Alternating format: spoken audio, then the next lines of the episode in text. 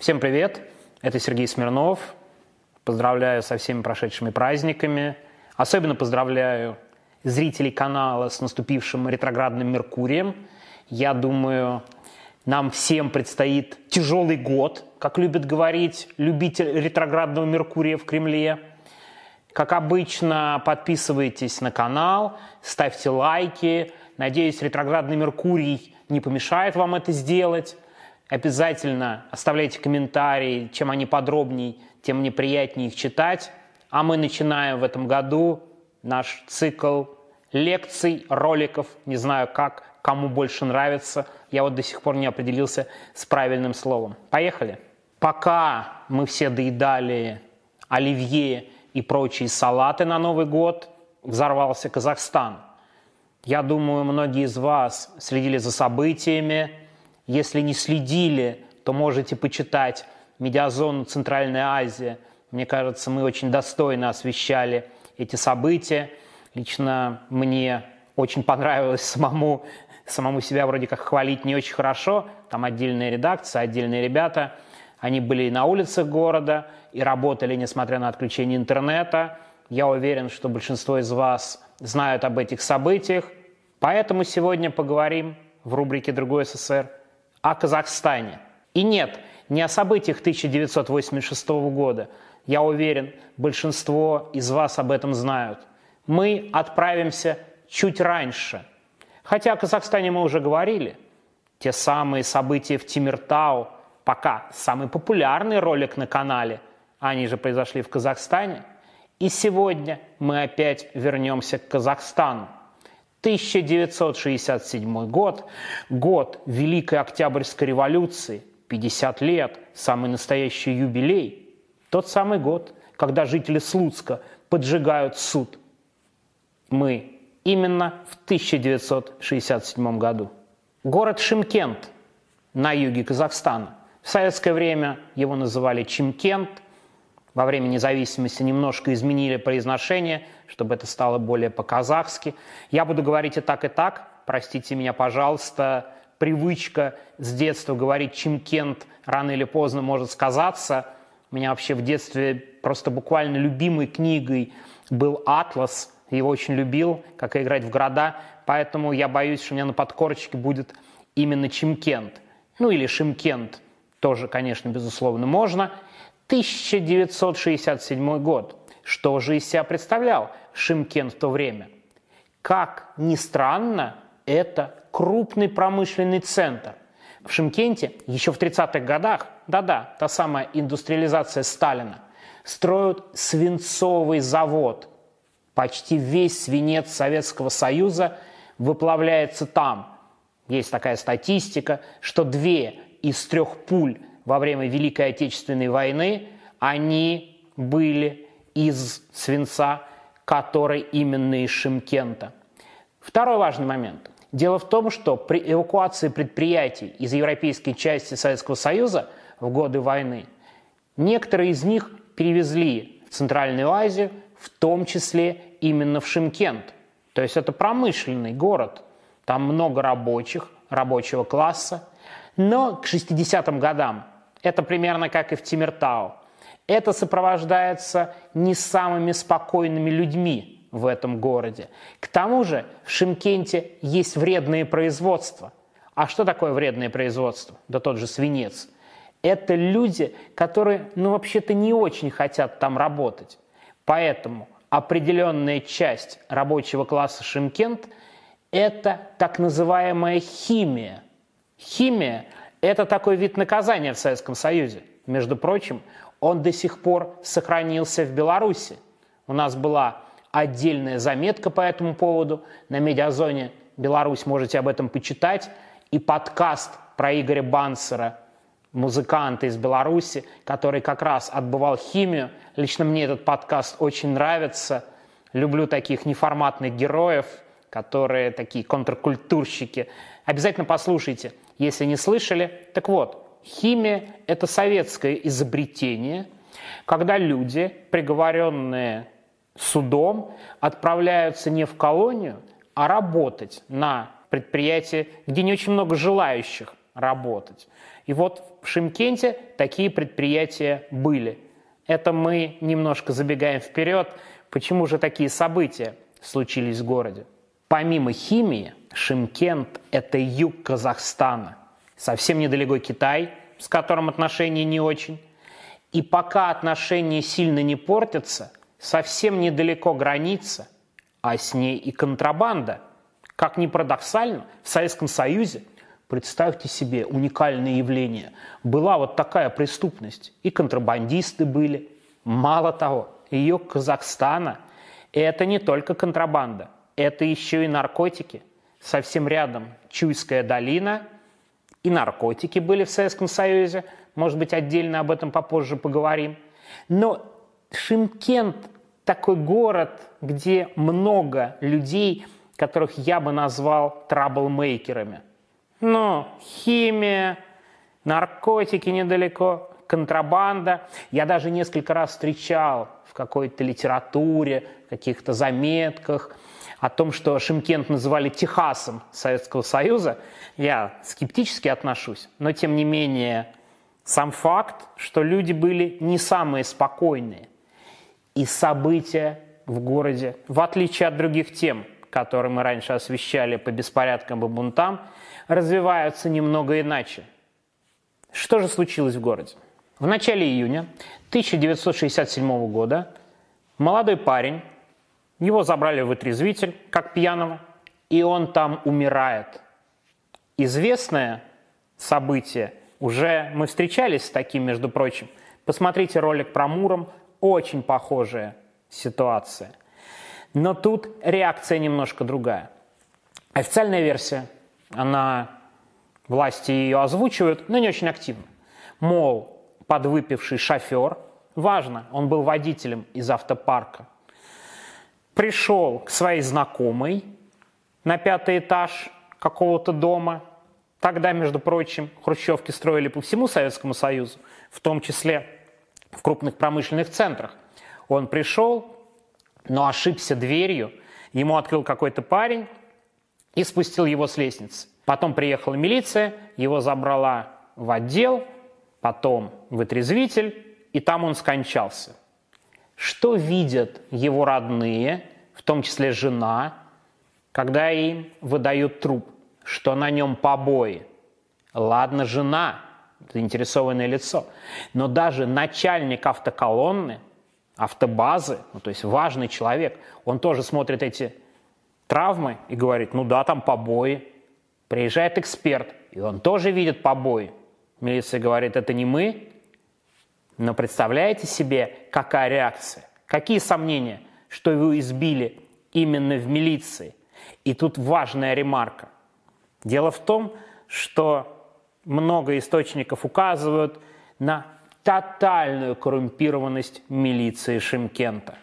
Гаишники, а обычные милиционеры были дико коррумпированы. Мы о коррупции в Советском Союзе еще обязательно поговорим. Никуда мы от нее не денемся. Но водители рассказывали, что даже была такса. Что-то нарушает водитель, гаишник останавливает и берет 3 рубля трояк по советскому выражению. Ну, то есть водителей достали сотрудники милиции, вероятно, было насилие над пьяными, и шоферы буквально взрываются.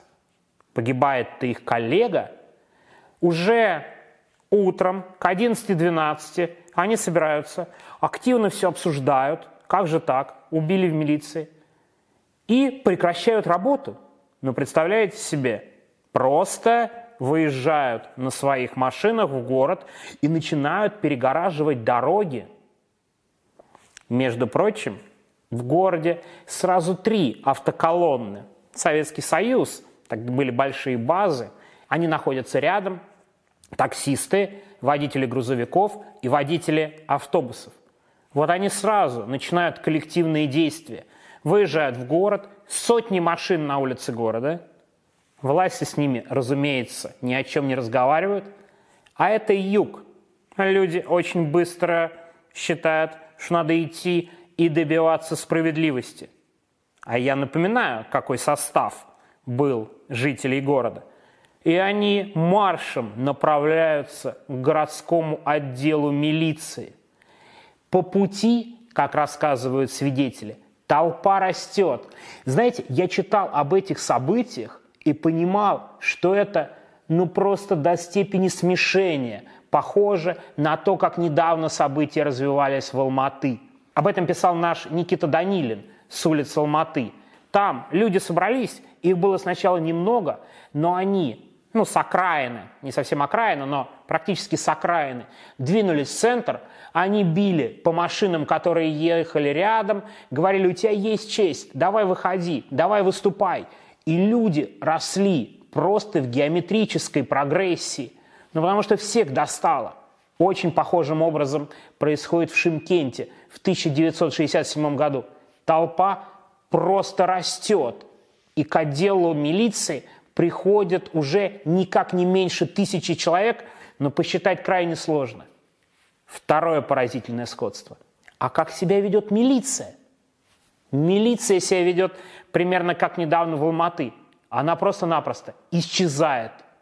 Я сейчас дам цитату одного из участников этих событий, причем со стороны милиции она будет довольно длинная, но мне кажется, она хорошо объясняет происходящее и насколько стремительно – развиваются события. Цитата. «Я тогда работал в милиции участковым. И как раз в тот день был в городском управлении милиции «Озеро». Так оно тогда называлось. Окна кабинета, в котором мы находились, выходили во внутренний дворик, и мы не сразу узнали о происходящем. Но потом по коридору пробежал дежурный, крича, что началась осада здания. Мало что соображая, мы выходили в коридор. И тут я услышал звон бьющихся стекол – со стороны улицы в окна УВД полетели булыжники и бутылки. Потом уже смутно помню происходящее. Я прошел всю войну, получил все три степени Ордена Славы. Однако такого ужаса и какой-то безысходности мне не пришлось переживать ни до, ни после тех дней. Было ощущение настоящей войны, но против тебя шли не фашисты, а наши, советские люди – и, конечно, пережить такое не пожелаешь и врагу.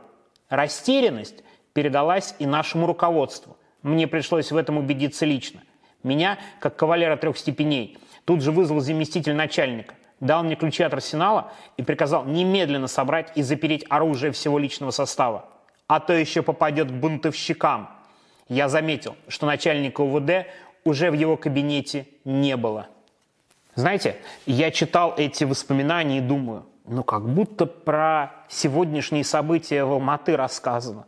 Ну, серьезно, милиция растворяется, арсенал, пожалуйста, он собирается, но тем не менее буквально оружие сдается, и милиционеры исчезают.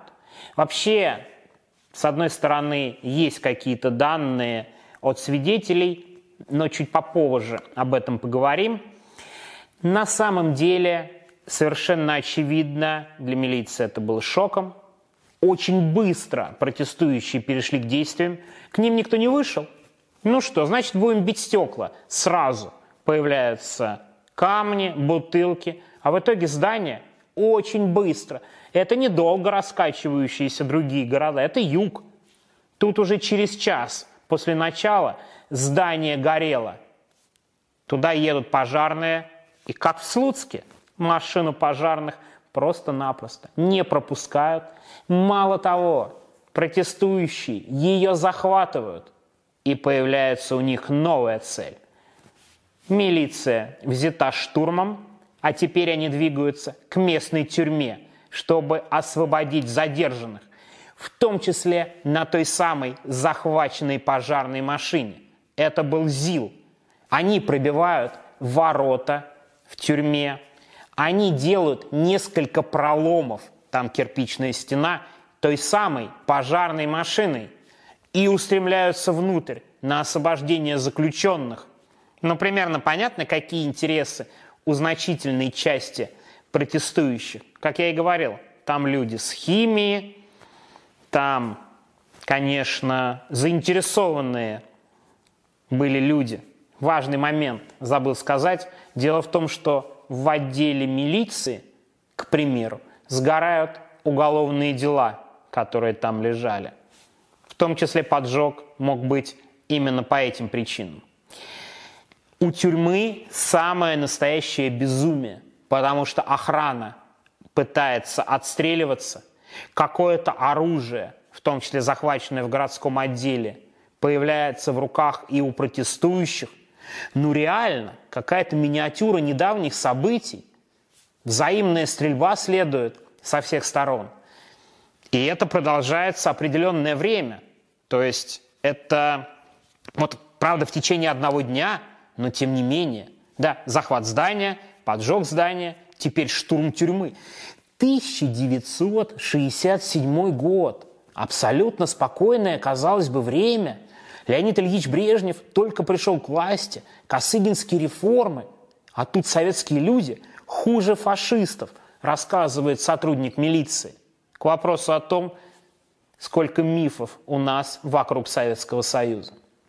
Процитирую еще одного представителя силовых органов, но им как-то чуть больше доверяешь, в том смысле, что на них нападали, им надо как-то объяснить, что же происходит в этот день. Цитирую сотрудника милиции, будущего полковника, а тогда человека, который как раз работал внутри тюрьмы, внутри СИЗО. Цитата.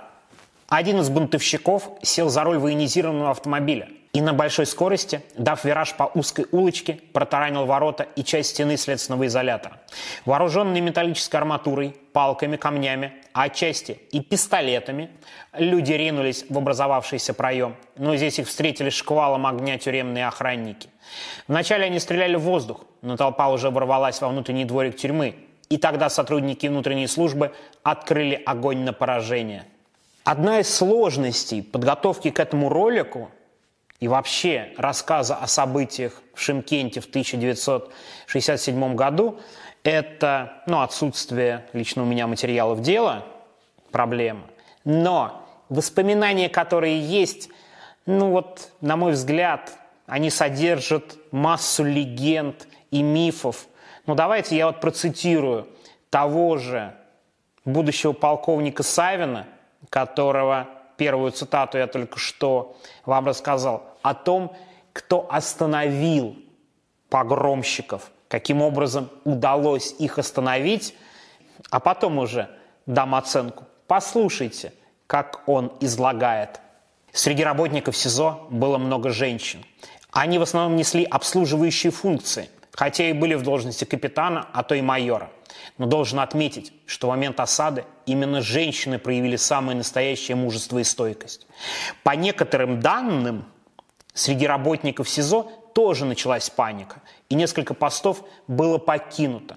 Сюда и добралась первая волна бунтарей, которые все же смогли проникнуть в коридоры тюрьмы, ведущие к камерам с заключенными. Зеки, видя близкое освобождение, сами открыли свои камеры и вышли в коридоры – но тут-то и появилась та легендарная работница СИЗО, которая одна, то ли из автомата, то ли из пистолетов, открыла пальбу в обе стороны.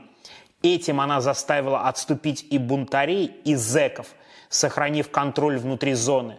А затем ей на помощь подоспели охранники, которые уже пришли в себя после первого шока от столь активного враждебного натиска. Все это, конечно, хорошо, но все-таки во фразу о женщине, которая с двух рук в разные стороны стреляет то ли из автомата, то ли из пистолетов и в одиночку останавливает такое восстание в Шимкенте, что-то верится не очень, мягко говоря. И, безусловно, к этим словам надо относиться критично. К тому же, заметьте, он не пишет, что лично это видел, а начинаются фразы «по некоторым данным», но, безусловно, штурм тюрьмы был. Это очевидно. Тем более много фотографий осталось. О том, как взялись фотографии, мы тоже с вами поговорим. Но мифов настолько много и настолько много цитат, которые, ну, лично у меня вызывают сомнения.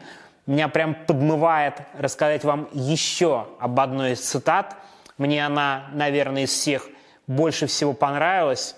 Ну, это, наверное, не очень правильное слово «понравилось», вы поймете, когда я сейчас процитирую, но просто сам драматизм этой ситуации, который описал автор, местный журналист, а тогда он был мальчиком, Вот сейчас я процитирую мальчика, который видел эти события.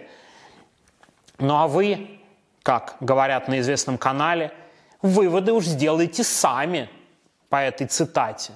Одна баба, вроде пьяная, вызвала иступленный раж среди мятежников, плеснув в очередной раз из ведра бензин или керосин. За углом кто-то подогнал целый бензовоз. Вероятно, к шабашу хорошо подготовились. Еще одна женщина бабахала из ружья по вышкам. Откуда поставая, тоже женщина. Прицельным огнем повалила немало самых активных смутьянов. Одного из них, любопытного пацана, забравшегося сзади на тополь, чтобы все лучше видеть, сняли точным выстрелом. Уже потом припомнил, что все трупы кто-то и как-то сразу незаметно убрал. Или мы в суматохе просто не обращали на это внимания. Извините, я отвлекусь, но это просто буквально калька стакаевских слов о том, что террористы проникали в морги и вывозили недавно трупы убитых боевиков. Ну серьезно, трупы падали вокруг, но кто-то их тут же убирал. Пишет нам вполне серьезно журналист. Ну и, конечно, моя любимая цитата из него же. Один раз я оглянулся и увидел прямо за собой высокого мужчину с папиросой во рту. Другой раз обернулся – ибо за спиной что-то рухнуло. Упало, как мешок. Глядь, мужик лежит с дырпой во лбу, а папироса еще дымится. Тут и мне стало плохо.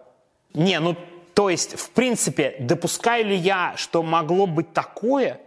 Ну, наверное, допускаю. Но такие подробности от мальчика о том, что вот он стоял, и мужик стоял с папиросой, а потом раз, мужик с дыркой во лбу, а папироса все еще дымится, мне вообще-то больше напоминает какой-то трек Кровостока. Да, Вача где стояла, а головы на плечах уже незаметно. То есть как-то вот примерно об этом, мне кажется, речь в этих воспоминаниях. И, конечно, им приходится, мягко говоря, с недоверием относиться. То есть, к сожалению, да, вот эти цитаты, других у меня нет. Есть скучные цитаты из материала дела, даже из приговора. Но, к примеру, в приговоре говорится о том, что при штурме тюрьмы 13 сотрудников СИЗО пострадали. Вообще во время этих событий 7 человек были убиты. Ну, 7 человек по официальным данным. Конечно, тут же появится конспирология, что убитых были сотни. К сожалению, так часто бывает. Но вот официальные данные 7 погибших, 50 раненых. Ну, причем я вам говорю официальные – на самом деле, естественно, об этом в советских газетах не писали, о таких событиях. Я думаю, совершенно понятно и очевидно, максимально скрывали. Как же подавили эти волнения? Все довольно просто. К вечеру начали прибывать войска, которые перебросили в Шимкент, в том числе из Ташкента. Мало того, не просто войска, а еще и моторизованные, даже танки появились на улице Шимкента. В общем, когда военных стало сильно больше, естественно, желание штурма СИЗО несколько испарилось, и люди стали ну, буквально расходиться по домам, и к ночи всех недовольных военные разогнали. Помните, я вам говорил, что при этом есть довольно много фотографий происходившего в Шимкенте. Дело в том, что всех фотографировали сотрудники местного КГБ. У них была такая задача – ни в чем не участвовать, ну, тем более там толпа, тысячи, их довольно мало. Но они, как и в других городах, как в том же Муроме, фотографируют события. Они фиксируют, и это становится такой основой будущих уголовных дел. Прямо говоря, через несколько дней по городу ходят сотрудники милиции, сотрудники прокуратуры и показывают фотографии родным родственникам, участвовавших в событиях. Но опять же, очень похоже на то, как происходит сейчас, но это было еще в 1967 году. Мало того, опять по легенде, я не могу к этому относиться как к факту, но вроде как при разгоне солдата избили одного из фотографов из КГБ ну, перепутав с протестующими, а, возможно, перепутав с независимыми журналистами. Да? В Советском Союзе, как известно, было много независимых журналистов. Это, вероятно, солдаты одного из сотрудников КГБ с этими независимыми журналистами перепутали. О причинах событий я вроде, мне кажется, сказал. Криминал, много недовольных, полицейский беспредел. Мне кажется, все плюс-минус понятно. Но в Шемкенте. Тут же все стало обрастать легендами. К примеру, в нескольких источниках говорится, что когда вот эти мужики шли а, к городскому отделу милиции, тогда назывался охраной общественного порядка, неожиданно появляется четыре ящика водки. Слушайте, но то же самое говорят власти буквально и сейчас по событиям. Напитки появились, поведение неадекватное. Ну, серьезно, четыре ящика водки. Наверное, английская разведка прислала в Шимкент, скорее всего, сбросила с бомбардировщиков, чтобы они спокойно приземлились в центр города именно во время начала протестов. Кстати, про английскую разведку, если вы думаете, что я шучу, то нет. Дело в том, что устойчивой версией волнений в Шимкенте становится такая, что восстание поднял внимание английский шпион, бывший офицер Красной Армии, который попал в плен к немцам, потом он служил у немцев, его захватили союзники, и он стал работать на английскую разведку. Эта английская разведка его направила в Центральную Азию, ну, тем более промышленных предприятий много. И он, работая на автобазе реально поднял антисоветское восстание. Если вы думаете, что я шучу, нет, эта версия очень устойчивая. Например, сотрудник милиции рассказывал, что именно об этом им рассказывали спустя несколько месяцев, что все это сделал английский шпион. То самое знаменитое вмешательство извне. Жаль, конечно, в Советском Союзе не было сил ОДКБ, они бы, конечно же, приехали, разобрались с этими английскими бунтовщиками. Но вполне серьезно, это версия из источника в источник. То есть конспирология очень похожа на то, что мы сейчас наблюдаем по событиям в Казахстане. А что же с уголовными делами? Обычный нормальный вопрос. Естественно, очень много арестов, много задержаний, много людей привлечены к самой разной ответственности. Не, ну, разумно, вы знаете, вообще-то штурм тюрьмы и перестрелки с охраной, нет никаких сомнений, что этих людей искали, привлекали к ответственности. Но вот что интересно. Милиции было очень важно объяснить все-таки жителям города, что это не они.